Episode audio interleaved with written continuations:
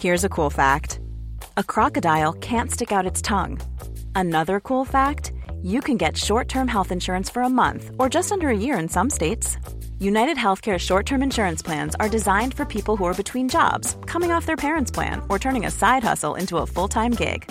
Underwritten by Golden Rule Insurance Company, they offer flexible, budget friendly coverage with access to a nationwide network of doctors and hospitals. Get more cool facts about United Healthcare short term plans at uh1.com.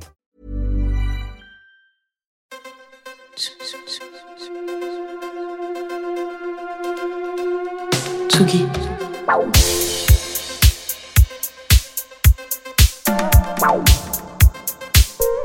Tsugi Radio. Place des fêtes.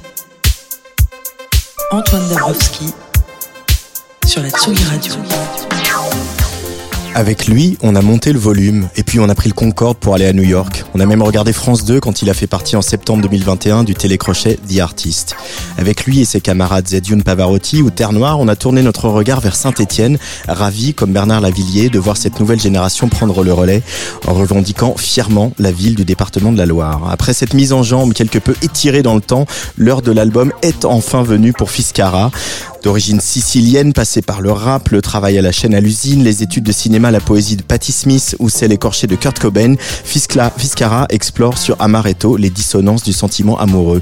Des arrangements, des arrangements de cordes romantiques qui ne sont pas sans rappeler le meilleur de la pop italienne, une musica leggera en français où pointe au détour d'une rime l'inquiétude d'une génération qui voit les nuages s'amonceler à l'horizon. Tiens, et si pour une fois c'était mieux avant? Certainement pas, car avant, Amaretto n'existe pas. Fiscara, invité de Place des Fêtes en direct sur tsugiradio.fr.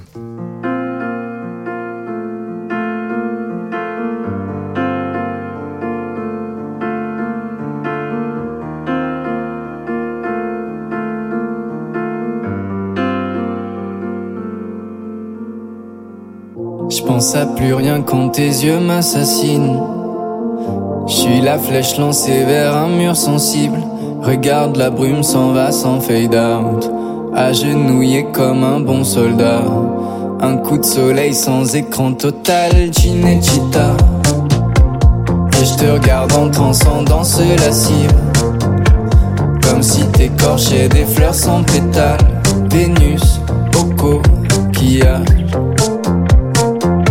J'attends seulement que le ciel tombe, que tu reviennes en bas, qu'on revienne à la vie d'avant, car avant j'étais là. J'aime ton corps de rêve derrière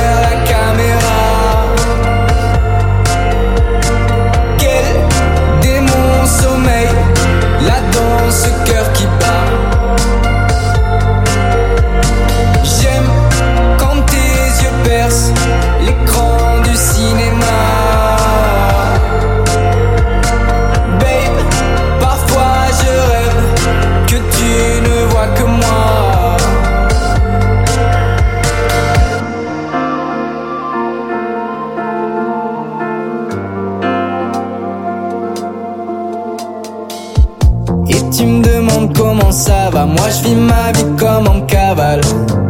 À l'aventure dans un flou ralenti. Deux hydrogènes, un oxygène Sur la terrasse on se pavane. C'est ça l'amour, c'est quand tout cicatrise. T'es ma déesse, je suis qu'un mortel On peut se parler sans le langage. Mais quand je sens que je suis trop loin dans la matrice, je te laisse un mot sur le piano et je me tire en bécane J'attends seulement que le ciel tombe, que tu reviennes en bas, qu'on revienne à la vie d'avant, car avant j'étais là. J'aime ton corps de rêve derrière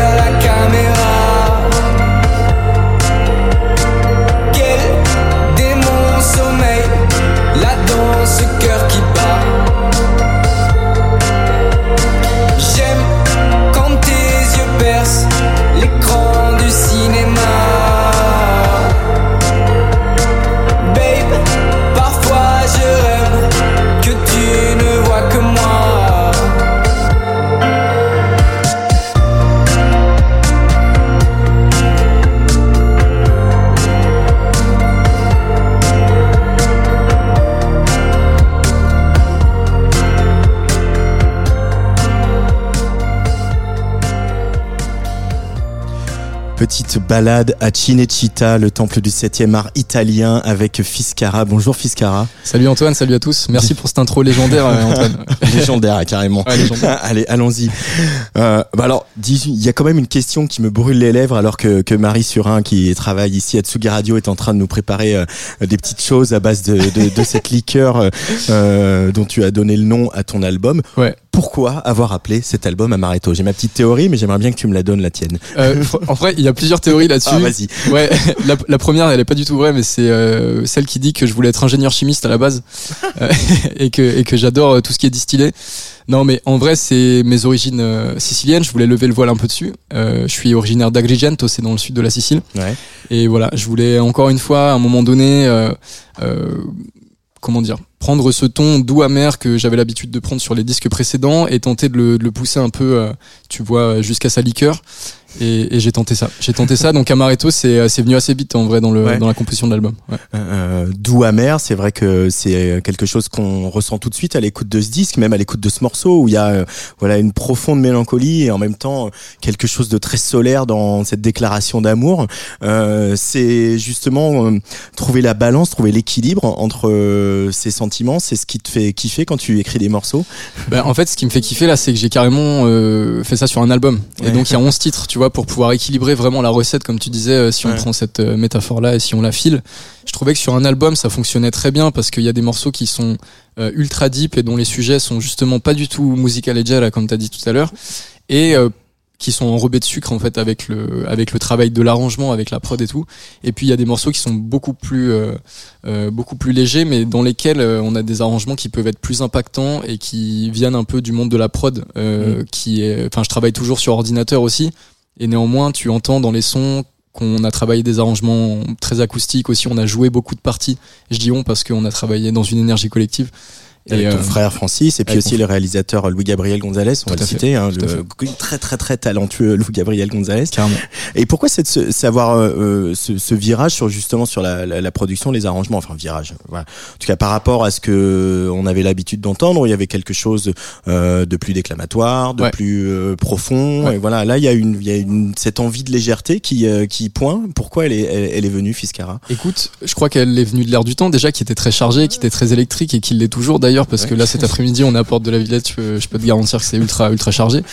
Mais euh, c'était aussi la découverte de ma voix euh, sur le live, parce que j'ai eu la chance de beaucoup tourner avec euh, les les projets précédents, bien qu'il y ait le Covid entre temps. On a fait beaucoup de piano voix, on a euh, travaillé un peu partout sur les festivals, dans les salles, et en fait partir à la rencontre de ma voix, c'était aussi euh, avoir envie de m'écrire des thèmes un peu plus grands.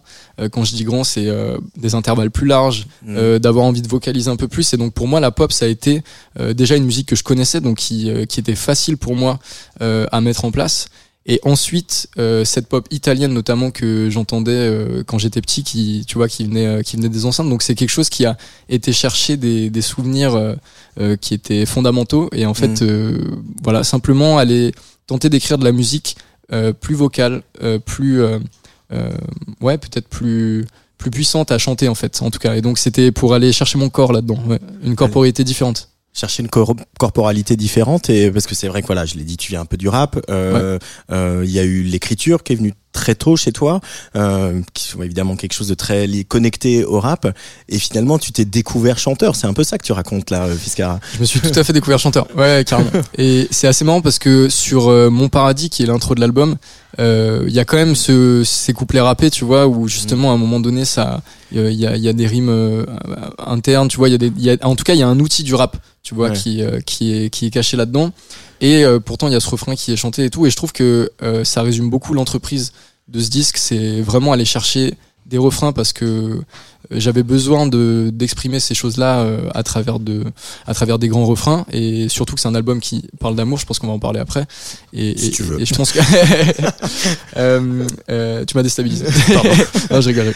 Mais euh, ouais, à partir de ça, en fait, c'était vraiment pouvoir euh, réinvoquer l'outil du rap au moment où il était opportun et ensuite euh, tout donner dans l'arrangement euh, musical que j'avais pressenti parce que j'ai eu une vision assez tôt sur cet album. C'était belle le premier morceau que j'ai fait et c'était ce, refrain avec cette quinte t'es belle, tu vois. Enfin, on est là. Euh, il fallait partir là-dedans et j'ai pas lâché cette vision et je suis très content de d'où on en est arrivé quoi. Alors Cinecittà, euh, bah évidemment il y a la, la, la référence euh, à cet endroit où tant de films italiens qu'on a aimés ont été tournés. Euh, voilà, c'était vraiment euh, le Hollywood euh, italien. Hein. Ouais. Euh, sans voilà, je, ma cinéphilie va s'arrêter là, mais euh, pour autant cette image-là que je tu kiffe, je convoques. kiffe euh, euh, Mastroianni, Sofia Loren, ça c'est vraiment, tu vois, le binôme euh, fondamental. Du cinéma italien. Exactement. Euh, ouais. Et en fait, c'est quelque chose que j'ai beaucoup, euh, beaucoup regardé aussi pendant qu'on était en train de faire le, de faire le disque. Et si, en vrai, s'il y a un film que que je devais conseiller, moi, c'est pas vraiment l'époque Cinecittà, c'est un peu avant. Mm. Euh, c'est euh, Visconti, c'est Les Amants Diaboliques, et c'est un, un des premiers films néo-réalistes italiens. Ça, c'est du lourd, ça. Euh, mais tu, ça convoque quand même une image un peu, un peu sépia aussi, un peu, Ouais. un peu, voilà, nostalgique, etc. Euh, pourquoi, pourquoi cette coloration-là? Parce que, parce que justement l'amour, euh, il est aussi mélancolique dans cet album euh, de Fiscara. Ouais, c'est intéressant que tu dises sépia parce que justement, je le genre de musique que je développe dans cet album, j'avais appelé ça du grunge solaire. Mm. Euh, à un moment donné, parce que je trouve que le que le, le côté papier justement, le, le, le, le- la touche euh, de cet album euh, est assez, enfin il y a, il y, a, il y a assez de relief justement entre le texte que j'essaie de, de de créer toujours assez profond et, euh, et cette musique par-dessus, c'est exactement euh, la, la, la question euh, euh, que tu me posais juste tout à l'heure. Mais euh, je voulais pas mettre de filtre non plus. Tu vois, j'ai euh, euh, j'ai essayé justement de d'arracher le voile. Euh, pour le coup, j'en parle dans un refrain, le refrain de Madone, euh, où j'essaie d'arracher le voile entre ce que je pense et la, et la forme, parce que mes projets précédents étaient très verbeux, justement, très formels, et euh, je voulais montrer que je savais écrire, tu vois, et que et que, que un peu démonstratif. Je pense maintenant en réécoutant, tu vois, j'ai un peu de mal avec certains euh, euh, certains textes des projets précédents, même si euh, j'a- j'adore les chansons et je trouve que les idées sont sont sont vraiment intéressantes. Euh, Il y a toujours la forme qui euh, qui était un tout petit peu euh, boursouflée, tu vois. Et là sur Amaretto, j'ai l'impression que ça passe et que c'est fluide et que j'ai réussi à créer une sorte de, de rivière assez pure entre ce que je pense et, et, et ce que vous entendez en fait. Et ce qui est euh, euh, frappant aussi sur, pour rester sur la production et, la- et les arrangements, c'est que euh, il y a, il est, un- il est vraiment à part dans le flow des sorties, le disque, parce qu'il y a aucun des effets du moment. Il y en a plein. Il y en a des, c'est des effets que vous avez choisis. Donc il y a pas d'autotune, il y a pas, euh, il y a pas de, ces, ces- ces ouais. voix aussi très en proximité, euh, presque toutes sèches, sans Tout réverb, etc. Qui- Et que c'est clairement un style du moment, quoi. Et, et, et il y a ce choix-là. Du coup, ça donne une forme d'intemporalité aussi au disque. Bah, déjà, je te remercie. Euh, deuxièmement, je vais te parler un peu du son qu'on a conçu parce que tu parlais tout à l'heure de Francis et de Louis Gabriel, mais il y a aussi Fellower et Simon Gaspard euh, qui ont beaucoup bossé euh, avec moi sur les voix. Euh, enfin, on a vraiment bossé euh, en collectif pour essayer de rendre, même au prémix, c'est-à-dire quand on faisait les maquettes, euh, une, une technique. On a essayé de trouver des techniques euh, microphoniques, tu vois, parce qu'on a enregistré cet album dans plein d'endroits différents. On n'est pas trop rentré en studio justement pour l'enregistrement. Et donc on essayait de trouver une sorte de euh, comment dire de workflow on dirait tu vois Mhm. de, de manière de travailler qui permettait de faire des prises euh, où certains refrains seraient enregistrés à un temps donné et puis les couplets six mois plus tard quand on aurait fini de les écrire ou de les arranger etc et ensuite quand on a décidé de concevoir le son réellement avec nos mains c'était avec Julien Delfaux en studio donc il y a un immense mixeur euh, Grand ingénieur du son. grand ingénieur du son et qui n'a absolument euh, euh, vraiment rien à prouver. Mais justement, je suis allé euh, chercher son son parce qu'il avait toute cette descendance de la French Touch. Euh, il a mixé euh, un, un des meilleurs projets de Phoenix pour moi en termes de son, qui est a encore un son qui est vraiment d'actualité. Euh, il a travaillé avec vraiment des, des, des, des gens formidables euh, de, de cette scène française. Et il a kiffé la musique, donc j'étais déjà très content. Et en fait, quand on a bossé avec lui, on a essayé de se rendre euh, à l'évidence que ces morceaux n'étaient pas justement euh, des morceaux de de- d'effets de, proximité comme tu dis des morceaux qui étaient euh, ultra euh, ultra compressés très frontaux et tu Ouais. vois même quand tu écoutes sur les plateformes le mastering par exemple qui a été fait par Alex Goffer ensuite est légèrement plus bas en termes de volume euh, pour euh, garder beaucoup plus d'impact et de dynamique euh, dans le dans l'album et c'est un album qui va très bien en tout cas pour moi dans le son et dans ce que j'aime écouter qui va très bien vieillir déjà à mes oreilles Donc c'est déjà pas mal. J'espère que pour les vôtres aussi. Ouais, parce qu'il y, euh, y y y a effectivement une certaine souplesse euh, au son euh, à laquelle on n'est plus trop habitué aujourd'hui. Alors on a beaucoup parlé de production, on aime bien parler de tout ça sur sur Tsugi Radio, c'est vrai. Euh, sur sur le fond, qu'est-ce que ça est, par rapport aux prises justement, au fait que tu te sois découvert chanteur, est-ce que tu étais dans un cocon bienveillant avec toute cette équipe autour de toi, ou est-ce qu'il y a eu des moments où il a fallu un peu te faire violence, sortir de ta zone de confort, etc. Parce que effectivement, tu, tu, n- tu ne chantes pas du tout comme tu chantais euh, sur euh, Tout quand fait. on t'a connu.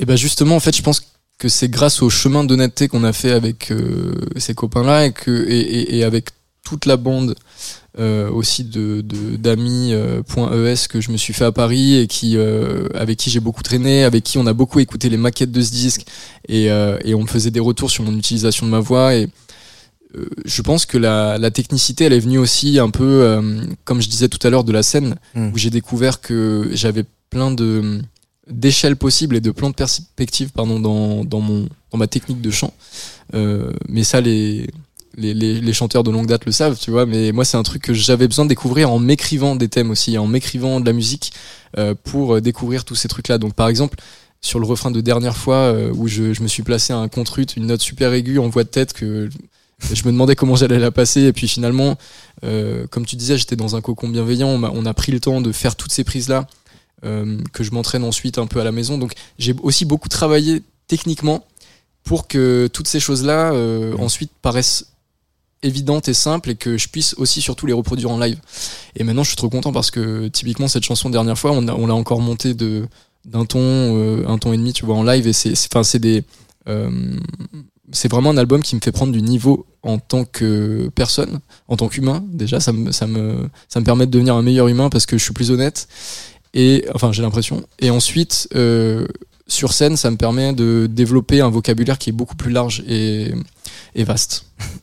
Euh, donc Amaretto, c'est le titre de ce premier album. Je crois qu'on a des petits cocktails qui ont été préparés pour nous euh, par Marie euh, Fiscara. wow. C'est un peu moi qui ai choisi la recette parce que avez vu leur Puis en, plus, en, en on n'a pas de point d'eau ici hein, dans notre cabane Yes. à la Villette. Donc voilà, donc j'ai choisi un cocktail qui est finalement assez simple. C'est un Amaretto Sunrise.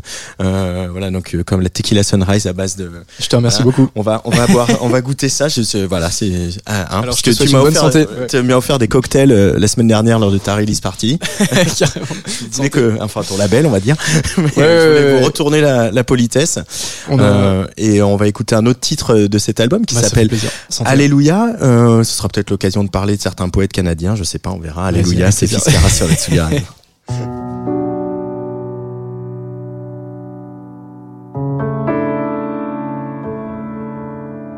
Depuis quand les humains ça s'évapore Une fois passées les portes, où vont-ils? Passer leur vie devant le tableau des scores Savoir qui a raison ou tort, quel ennui. Si t'es le seul à rester cri fort, alléluia. Pas loin d'ici, les gens dansent au rythme des bazookas. T'iras toujours plus vite à l'allure de tes propres pas. Moi je me souviens que je voulais juste être le mec dans Nirvana. Mais regarde ce qu'ils ont fait de moi. Le ciel me parle en pleurant. Se marrant en me demandant ce que je fous là. Faudrait que je rentre à la maison des fois. Depuis quand les humains ça disparaît? Je que c'était juste les pandas de WF.com Je suis né, moi j'étais un vrai petit gars. Aujourd'hui je suis qu'un pantin pendu à 20 lignes de code. Je me surprends qu'à rêver de sang comme Dracula. Quand je vois des bourgeois chanter Donnez-moi de la moulaga Et j'en vois tous les jours. Dieu merci, je connais l'amour. Je me souviens que je voulais juste être le mec dans Nirvana. Mais regarde ce qu'ils ont fait de moi. Le ciel me parle en pleurant. Se marrant demandant qui je foudroie. Tous mes pas Je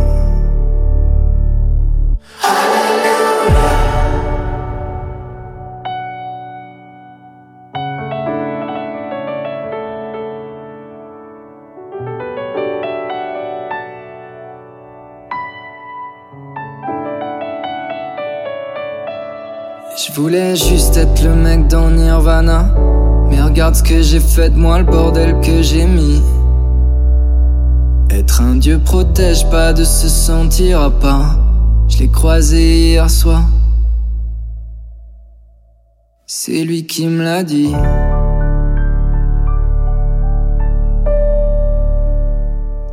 Je voulais juste être le mec dans le Nirvana. Faut l'écrire, ça quand même, Fiscar. Hein. Euh, ouais. et le chanter après. et le sortir. ouais, bah en fait, c'est ce qui suit, je crois, l'important. Et, euh, et j'entendais la dernière phrase, ça m'a fait marrer parce que je l'ai réellement croisé hier soir. Euh, là, on accumule un peu des fêtes, fête sur fête. Ouais. Et au bout d'un moment, je pense que le, ouais, le ciel commence à te répondre quand tu lui parles. C'est euh, c'est assez énorme. Donc, je pense qu'avec cet Amaretto Sunrise, on n'est pas loin de, de continuer ça. Ouais, voilà, c'est, voilà, je vais ouvrir un bar à cocktail dans ce studio finalement. C'est énorme. Voilà. Non, mais pour, pour, pour te répondre ouais, sur, euh, je sais pas ce que ça t'évoque toi euh, cette phrase. Euh, je sais pas ce que tu voulais me dire par il faut l'écrire, il faut le chanter, mais euh, Bah, c'est, c'est, c'est, Ouais. c'est toujours un peu la, le, le, le- enfin, moi j'ai, j'essaie de pas vous coller des étiquettes euh, euh, ou de pas vous plaquer des influences, etc. Ouais, euh, ou qui seraient trop, euh, tu vois, trop, trop hautes à atteindre, etc. Et parce que des fois, des fois, on voit quelque chose que t'as pas vu, etc. Et puis le truc, c'est que Kurt Cobain, malgré sa, sa trachitude, etc., c'est aussi sûr. la statue du commandeur, quoi. Donc, euh, Ouais. est-ce que euh, revendiquer aussi clairement cette, euh, cette filiation quelque part, même si euh, tu la détournes et que tu le fais avec beaucoup d'humilité et de grâce, c'est- quand même osé. C'est ça le sens de ma question. je suis, je suis en- non, non, je suis entièrement d'accord avec toi. En fait, je crois que euh, honnêtement, c'était justement pour invoquer cet euh, environnement de trachitude, comme tu disais. Ouais. Euh, ce qui était assez complexe, en fait, c'était de d'avoir à un moment donné une, une image miroir de où j'en étais dans euh, mon développement musical, euh, de ces styles-là, tu vois, sur le, le P d'avant, je disais que je faisais du grunge d'auteur, là, je, je parle de grunge solaire. solaire. Donc c'était pour, invo- pour invoquer, tu vois, cet univers-là. Euh, après, j'aurais pu dire, euh, je voulais juste être le mec dans Blur, tu vois, Euh, que j'adore aussi, que j'adore aussi. Et on l'embrasse d'ailleurs. Euh, super, al- super dernier album euh, De Gorillaz. Et si tu veux, on se check, on boit un café parce que je sais que t'es à Paris euh, en ce moment. Et, euh, et voilà. Et en fait, effectivement, c'était se poser sur une image miroir où j'en Ouais. suis sur ce, euh, sur ce, ouais, sur cette réflexion en fait autour de mon grunge solaire, euh, co- comment comment je couds ces trucs là. Et regarde ce qu'ils ont fait de moi, c'était vraiment un truc. Euh, bah voilà, il y a tellement de choses à faire pour euh, encore atteindre en fait ces, ces, ces, ces, moments de, puissance et de pureté euh, au niveau, tu vois, par exemple, je, pensais à MTV Unplugged pendant toute la conception euh, de, de ce disque et tout, et je pensais aussi surtout beaucoup à Leonard Cohen, c'est pour ça d'ailleurs C'est ce que la chanson s'appelle Alléluia. Alléluia. s'intitule Alléluia, exactement. Je pensais notamment à Songs of Leonard Cohen, qui est le tout premier disque, en fait, euh, enfin, tout premier phonogramme de Leonard Cohen, que j'adore. Et il y a notamment un morceau qui s'appelle Bébé d'or sous la boule à facettes, qui est le quatrième titre de Amaretto, dans lequel je tente de réinvoquer un peu ces arrangements-là, donc avec euh, guitare nylon, euh, tu vois, des petites, des petites cordes par-dessus et tout. Et, euh, et voilà. Et je pense que ce morceau Alléluia, c'était un peu tout ce paysage euh, musical là, tu vois, euh, que j'ai essayé d'invoquer dans cette chanson. Quoi. Mais ce qui est fou, c'est que, alors de semaine en semaine, les invités suivent à ce micro et ne se ressemblent pas à tous et toutes, mais ce qui est fou en t'écoutant parler et en ayant lu quelques voilà articles et quelques interviews que j'ai à propos de l'album, c'est qu'est-ce que tu réfléchis, qu'est-ce que tu euh, conceptualises, qu'est-ce que tu Ah. vas chercher les petits détails, les, les petites histoires et que en fait on, on sent que c'est pour regorge de toutes ces histoires que tu nous balances, on les détecte ou pas et euh, mais c'est euh, Ben, la richesse de, de- du contenu de cet album, euh, on n'a pas fini de la découvrir quoi. d- en fait, déjà, je te remercie beaucoup et, enfin de soulever ça. Mais c'est pas tellement cérébral quand je crée, c'est plutôt ensuite. Et euh, et je me dis, souvent, j'essaie d'écrire par par distique, tu vois, Ouais. que, que que que toutes les phrases euh, fonctionnent fonctionnent en binôme. Euh, Il y a souvent ça dans les refrains, euh, tu vois. euh, euh, notamment sur Chinechita, j'aime ton corps de rêve derrière la caméra, quel démon sommeil là dans ce cœur qui bat et tout. C'est en fait à un moment donné, il faut que il faut que les choses se répondent et, et j'aimais bien pendant la création de l'album aussi pratiquer euh, différents euh, styles formels de poésie comme par exemple le haïku. Tu Ouais. vois, bon, le haïku c'est un tristique en fait, c'est trois lignes, mais voilà, t'as un distique qui se répond et puis ensuite l'image qui, qui est contenue dans le dernier.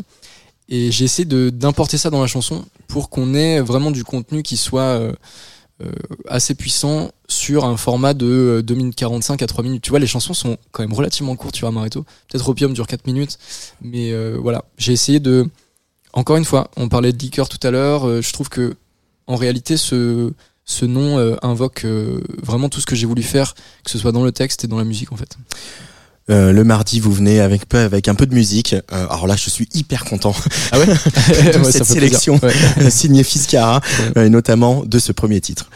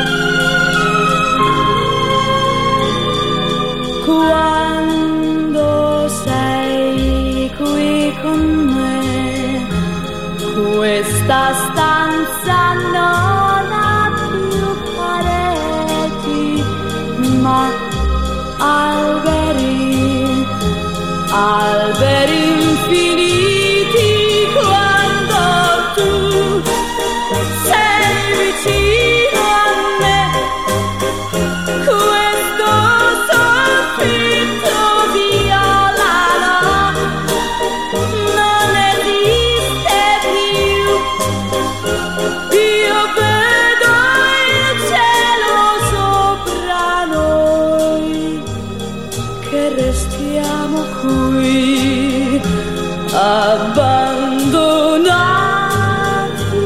come se non ci fosse più niente più niente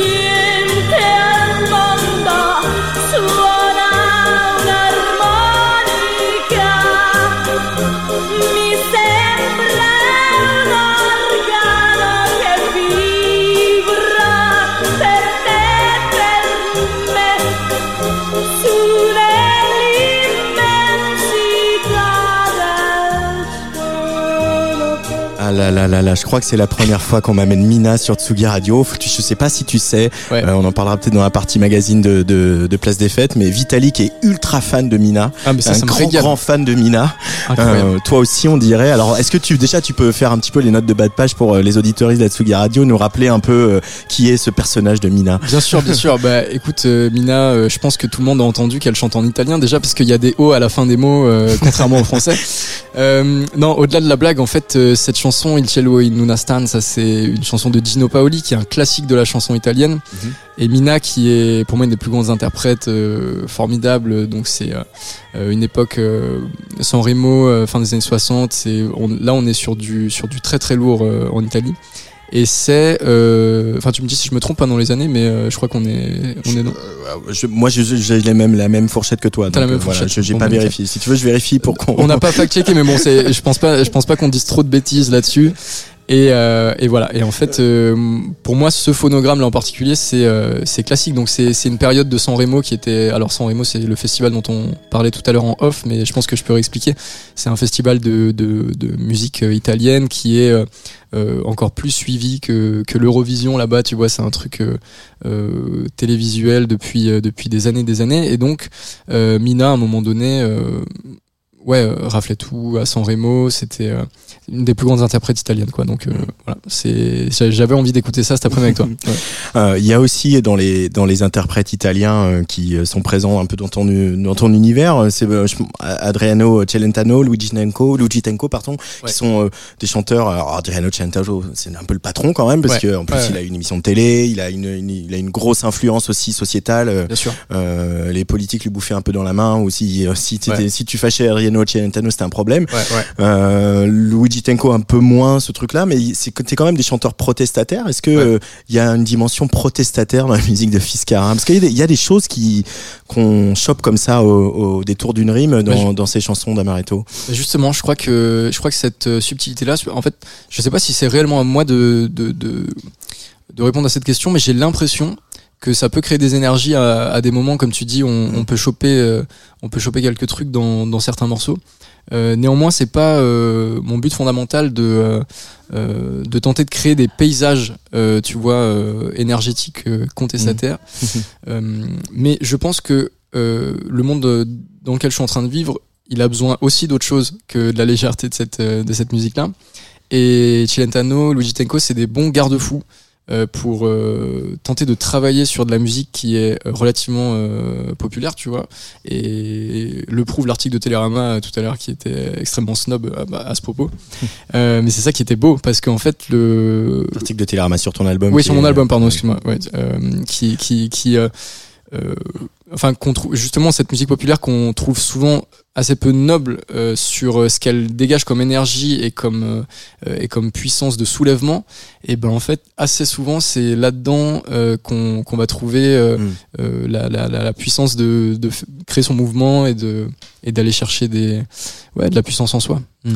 Deuxième choix de Fiscara pour cette place des fêtes.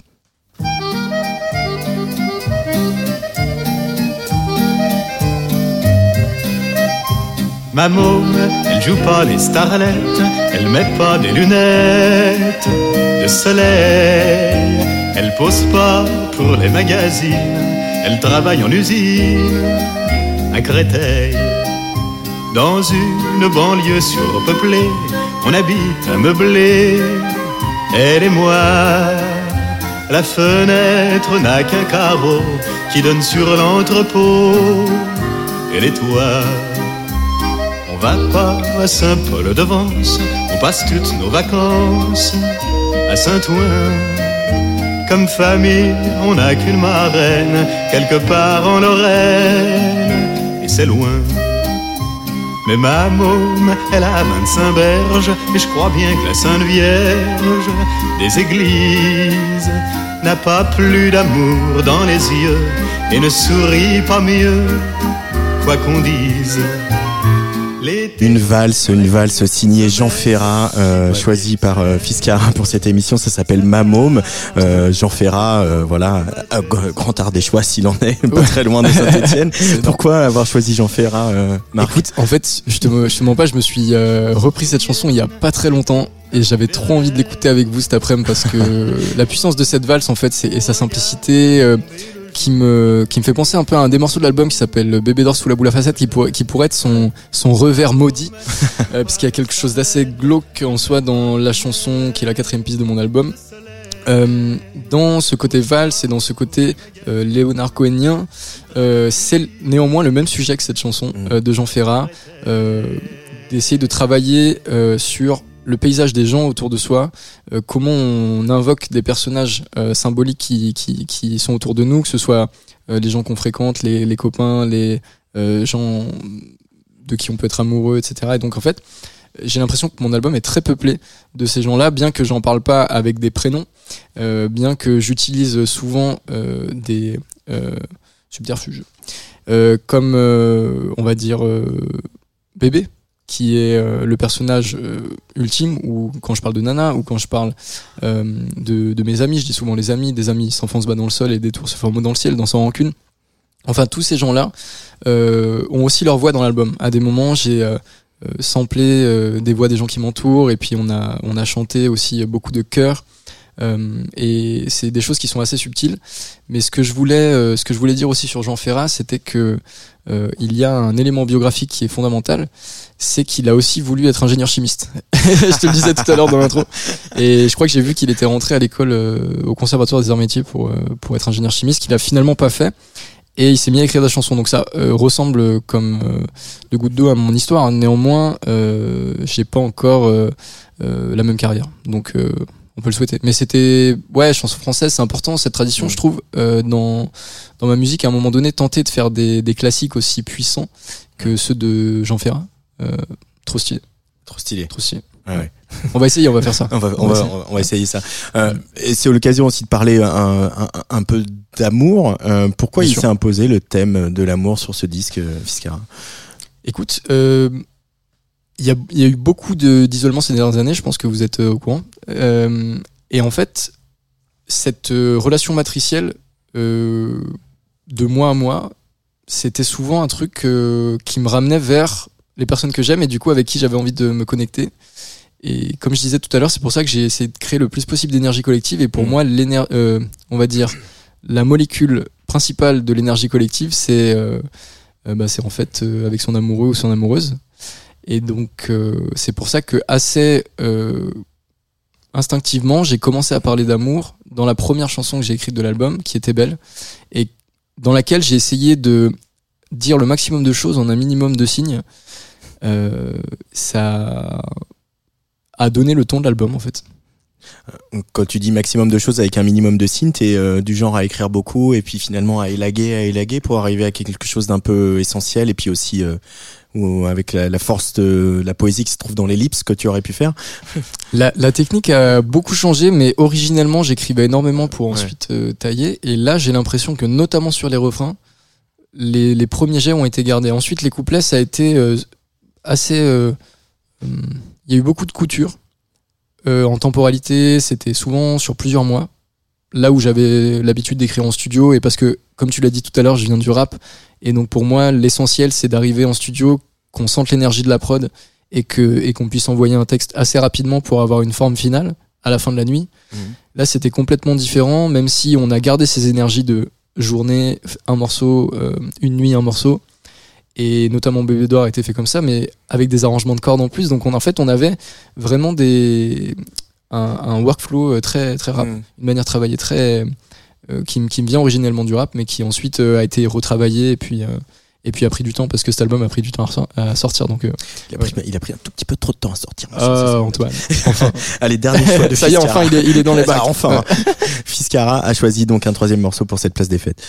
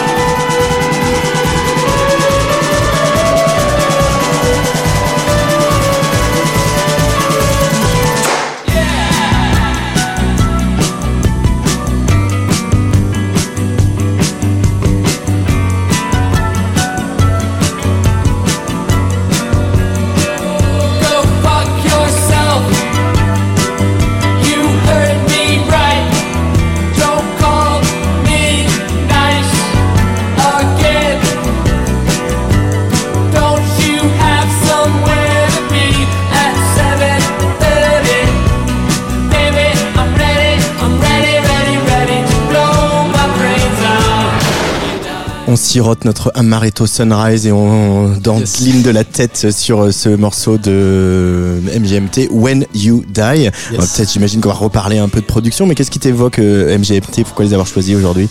Alors très clairement, la première raison, c'est que le premier album que j'ai acheté dans ma vie, c'est Oracular Spectacular. Alors c'est pas celui-là, euh, celui-là c'est Little Dark Age, mais Ouais. euh, je me souviens, ouais, euh, j'étais allé acheter Oracular Spectacular parce que je trouvais que c'était un il y avait une belle pochette et puis ensuite j'étais tombé dans MGMT euh, au maximum donc c'était vraiment ma musique euh, d'ado à fond tu vois.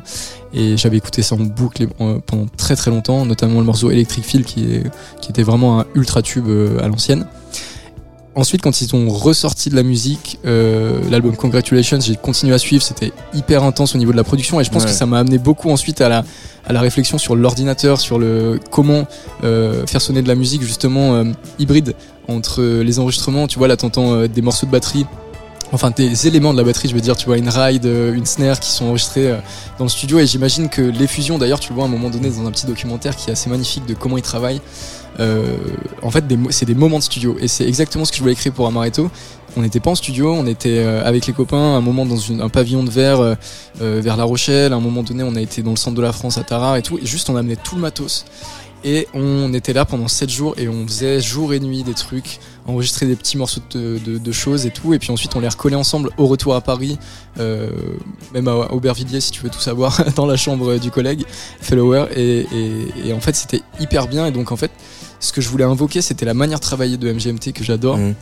Deuxièmement, ce morceau, on a beaucoup dansé dessus euh, sur, les, sur les soirées, on voulait se détendre pendant, pendant la conception de cet album, parce que je trouve qu'il a une, euh, un potentiel dansant qui est sublime, là où le sujet est très très profond. Alors j'ai jamais réussi à interpréter réellement cette chanson, mais euh, Words don't do anything. Pardon, pardon pour mon accent anglais. Je trouve que c'est une des plus belles phrases qui ait jamais été écrite dans dans dans, dans la pop euh, psyché, Euh, parce que c'est vrai. En fait, les mots ne, ne font rien. Les mots ne font rien. Et, et tout ce qu'on a dit avant sur mon travail d'auteur et tout, vraiment est invalidé par cette euh, par cette parole. Ouais. Mais je la prends, je la prends avec plaisir. On a un petit peu parlé d'Italie, pas assez. On pourra encore peut-être faire une, une, une nuit italienne avec Fiscara un jour. hein, Tiens, voilà. Allez, Ah, avec un plaisir des Un idées marathon, euh, marathon Cinecittà. Un, un Ouais. mara- un marathon Cinecittà.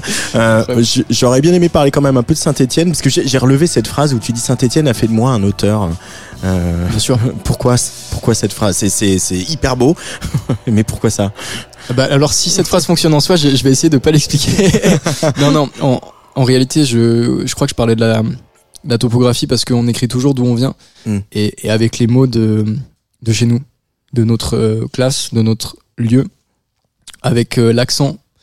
Et c'est ça qui est important, je pense, quand on quand on se livre en chantant, en fait, parce que il y a une texture sonore à, à notre voix et quand on a la parole de là où on vient, c'est c'est ça qui est fondamental. Et en fait, j'aurais certainement pas été auteur si j'étais si j'étais d'ailleurs euh, parce que cette ville m'a donné l'énergie je pense de d'avoir envie de parler et de prendre la parole.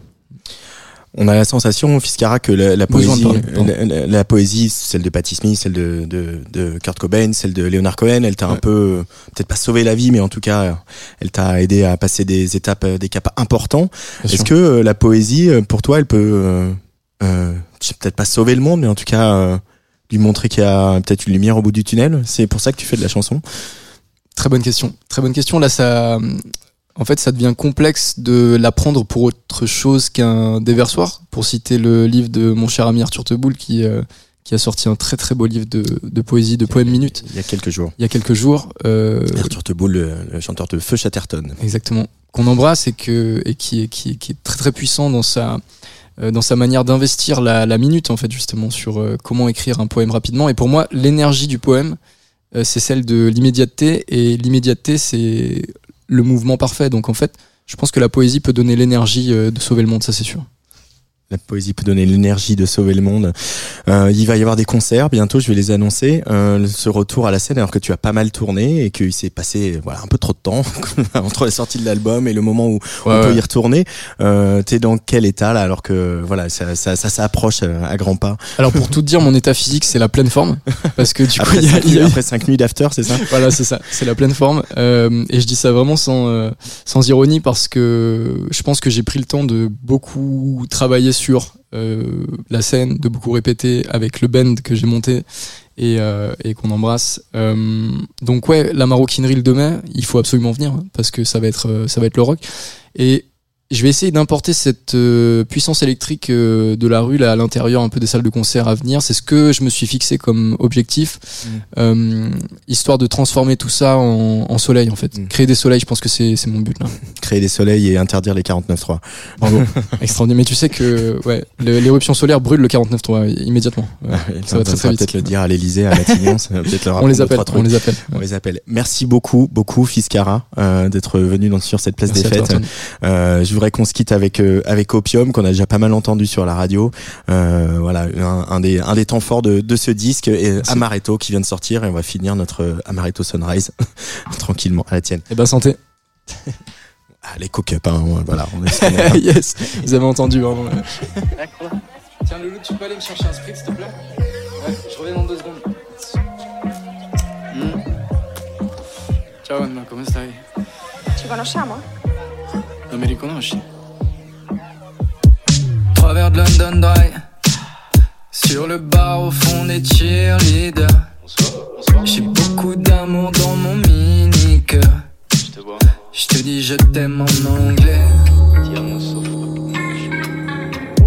Si tu m'accompagnes Garderas-tu cent fois dans l'ascenseur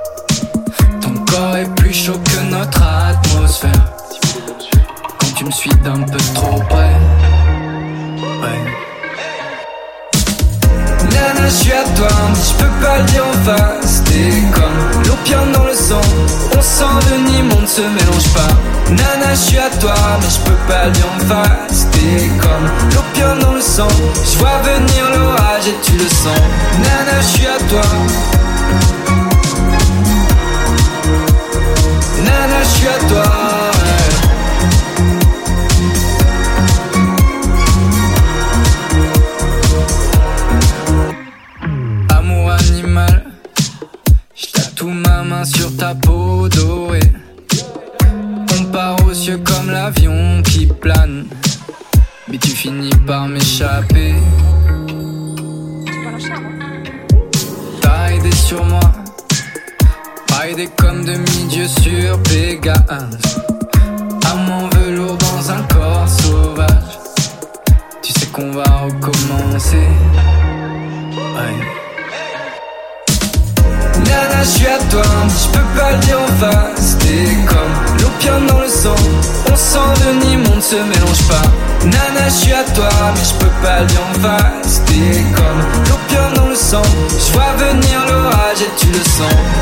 Nana, je suis à toi.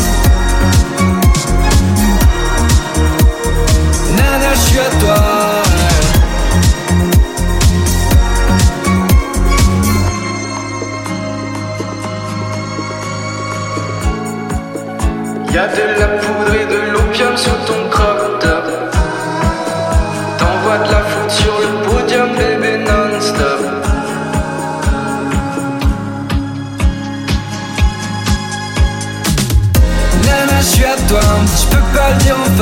T'es comme l'opium dans le sang. On s'envenime, on ne se mélange pas. Nana, je suis à toi, mais je peux pas dire. T'es comme l'opium dans le sang. Je vois venir l'orage et tu le sens. Nana, je suis à toi. Nana, je suis à toi.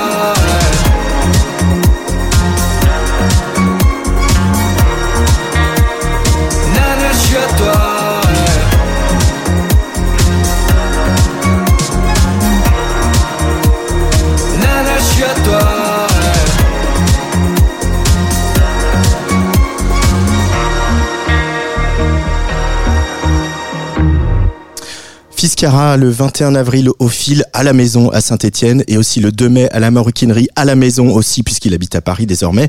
Vous écoutez Tsugi Radio, il est 17h47.